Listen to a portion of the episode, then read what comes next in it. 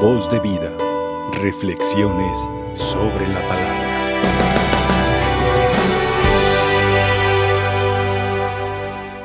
Queridos hermanos, la Semana Santa tiene momentos profundos de reflexión, unos que nos llegan, llenan de alegría, otros de tristeza. Pero al final vamos a celebrar con alegría, con gozo, la resurrección de nuestro Señor Jesucristo. Hoy jueves santo, hay muchos motivos para agradecer a Dios, porque en este día nuestro Señor Jesucristo instituyó dos sacramentos y nos dejó el mandamiento del, del amor. El primer sacramento que recordamos es el orden sacerdotal. Hoy por la mañana, los sacerdotes de cada diócesis nos reunimos en torno a nuestro obispo para agradecer este regalo del sacerdocio y también para renovar aquellas promesas que hicimos el día de nuestra ordenación la promesa de castidad, la promesa de obediencia. Sabemos que nuestro Señor Jesucristo instituyó este sacramento porque quiso que algunos hombres nos consagráramos a Él para servir mejor a los demás. Sabemos que desde el día de nuestro bautismo todos formamos parte del sacerdocio común.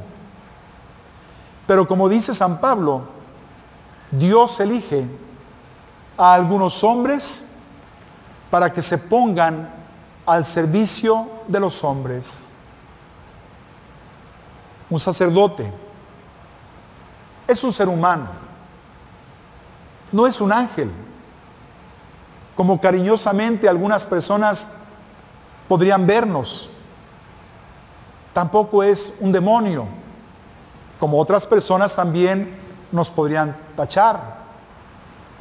Somos seres humanos que con la gracia de Dios y con la oración de todos ustedes, tratamos de cumplir con amor la encomienda que el Señor nos da en nuestro sacerdocio ministerial.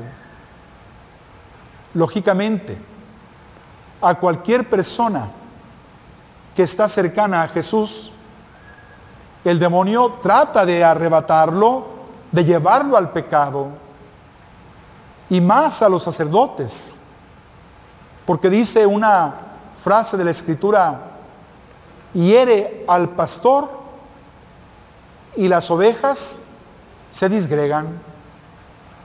Por eso si el demonio a todos nos tienta, pues el demonio trabaja 24 horas queriendo hacer caer a los sacerdotes. Pero contamos con la gracia de Dios, contamos con su oración. Y aunque en ocasiones caigamos, tratamos de levantarnos para servir a Dios y servir a nuestro pueblo.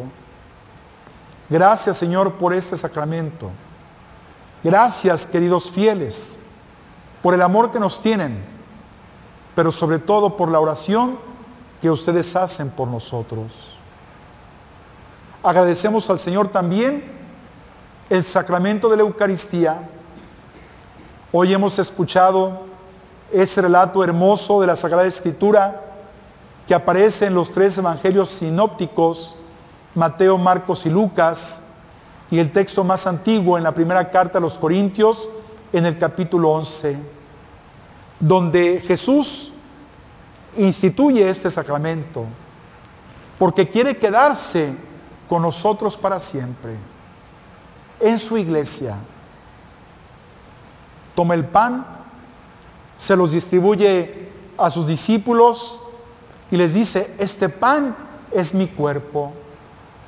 Toma el vino, se lo da a sus discípulos y les dice, este vino es mi sangre y da una orden, háganlo repítanlo en recuerdo mío. Y por eso todos los días del año, a excepción del Viernes Santo, en países donde hay católicos, en diferentes horarios, en diferentes lenguas, se celebra la Sagrada Eucaristía. Nuestros hermanos separados también tienen la palabra de Dios y la meditan.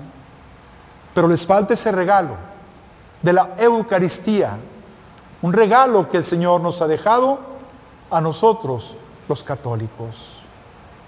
Y lo recordamos con alegría, también en el sacrificio del altar, porque si antes las personas, los creyentes, sobre todo los judíos, para que sus pecados, pecados fueran perdonados, ofrecían un cordero que se inmonaba en el altar y eso de alguna manera limpiaba sus faltas, Cristo en la cruz, y lo recordamos cada vez que celebramos la Eucaristía, es el cordero que se inmola, que derrama su sangre para que todos seamos perdonados, para que todos seamos salvados. Queridos hermanos, valoremos este sacramento. Hay pueblos de nuestros estados donde la gente quisiera al menos tener la Sagrada Eucaristía una vez al mes.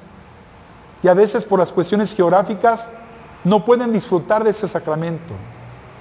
¿Cuántos católicos participan en misa los domingos? Claro, ahorita está dispensado en la mayor parte del país el precepto por la pandemia. Pero cuando tenemos la oportunidad, no lo hacemos. Y podemos tener cuatro templos cercanos donde se celebra la Eucaristía y no participamos. Está el Santísimo, en los agrarios, en las capillas de adoración perpetua, para que los católicos puedan adorar, adorarlo durante el día y muchas veces el Santísimo está abandonado. Ojalá y no se reclame a los católicos de este tiempo como aquellas ciudades de Israel, que dice el Señor, si en ellas se hubieran hecho los milagros que yo he hecho, dice el Señor, se hubieran convertido. Y tal vez a nosotros nos podría decir, ustedes que tuvieron tan cerca mi cuerpo, mi sangre, para comerlo y beberlo y no lo hicieron, ¿por qué desaprovecharon ese momento? San Juan en su Evangelio no menciona el momento de la institución. Pero él dice, el que come mi carne y bebe mi sangre, tiene vida eterna. Quiere decir que el alimentarnos de la Eucaristía no solamente nos da fortaleza para vivir cada día, sino además es un alimento que nos lleva a la vida eterna, que nos nutre sobre todo espiritualmente. Gracias Señor por la Eucaristía. Gracias Señor porque te has querido quedar con nosotros. Pero hermanos, que ese agradecimiento se transforme en una participación frecuente, que nos alimentemos frecuentemente del cuerpo del Señor. Y finalmente, el mandamiento del amor. Porque Jesús nos amó primero, por eso debemos amar a los demás. Y hoy lo hemos visto cuando en el texto bíblico se nos recuerda el momento en que Jesús se inclina para lavar los pies a los apóstoles. Él siendo Dios, Él siendo el Mesías, tuvo ese signo de humildad, de inclinarse y lavar los pies a los apóstoles. Pero les dijo, este gesto que yo estoy haciendo, repítanlo. No solamente digan, ah, mira qué qué humilde es Jesús. Tú tienes que ser humilde como Jesús.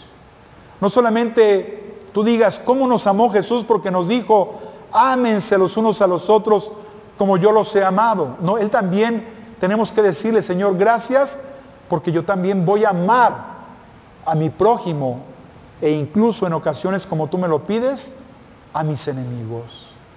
Gracias por el mandamiento del amor. Gracias por darme ejemplo de humildad. Gracias por decirme que cuanto más alto esté en un cargo, en cualquier parte, debo convertirme en el último y en el servidor de los demás. Y amar a los demás como tú nos has amado. Queridos hermanos, pues celebremos con mucha alegría, con mucho agradecimiento este jueves santo. Pidámosle al Señor que así como se queda en la Eucaristía, siempre se quede en nuestro corazón y que lo llevemos a los demás, lo llevemos de palabra y sobre todo con el testimonio. Así sea. Voz de vida, reflexiones sobre la palabra.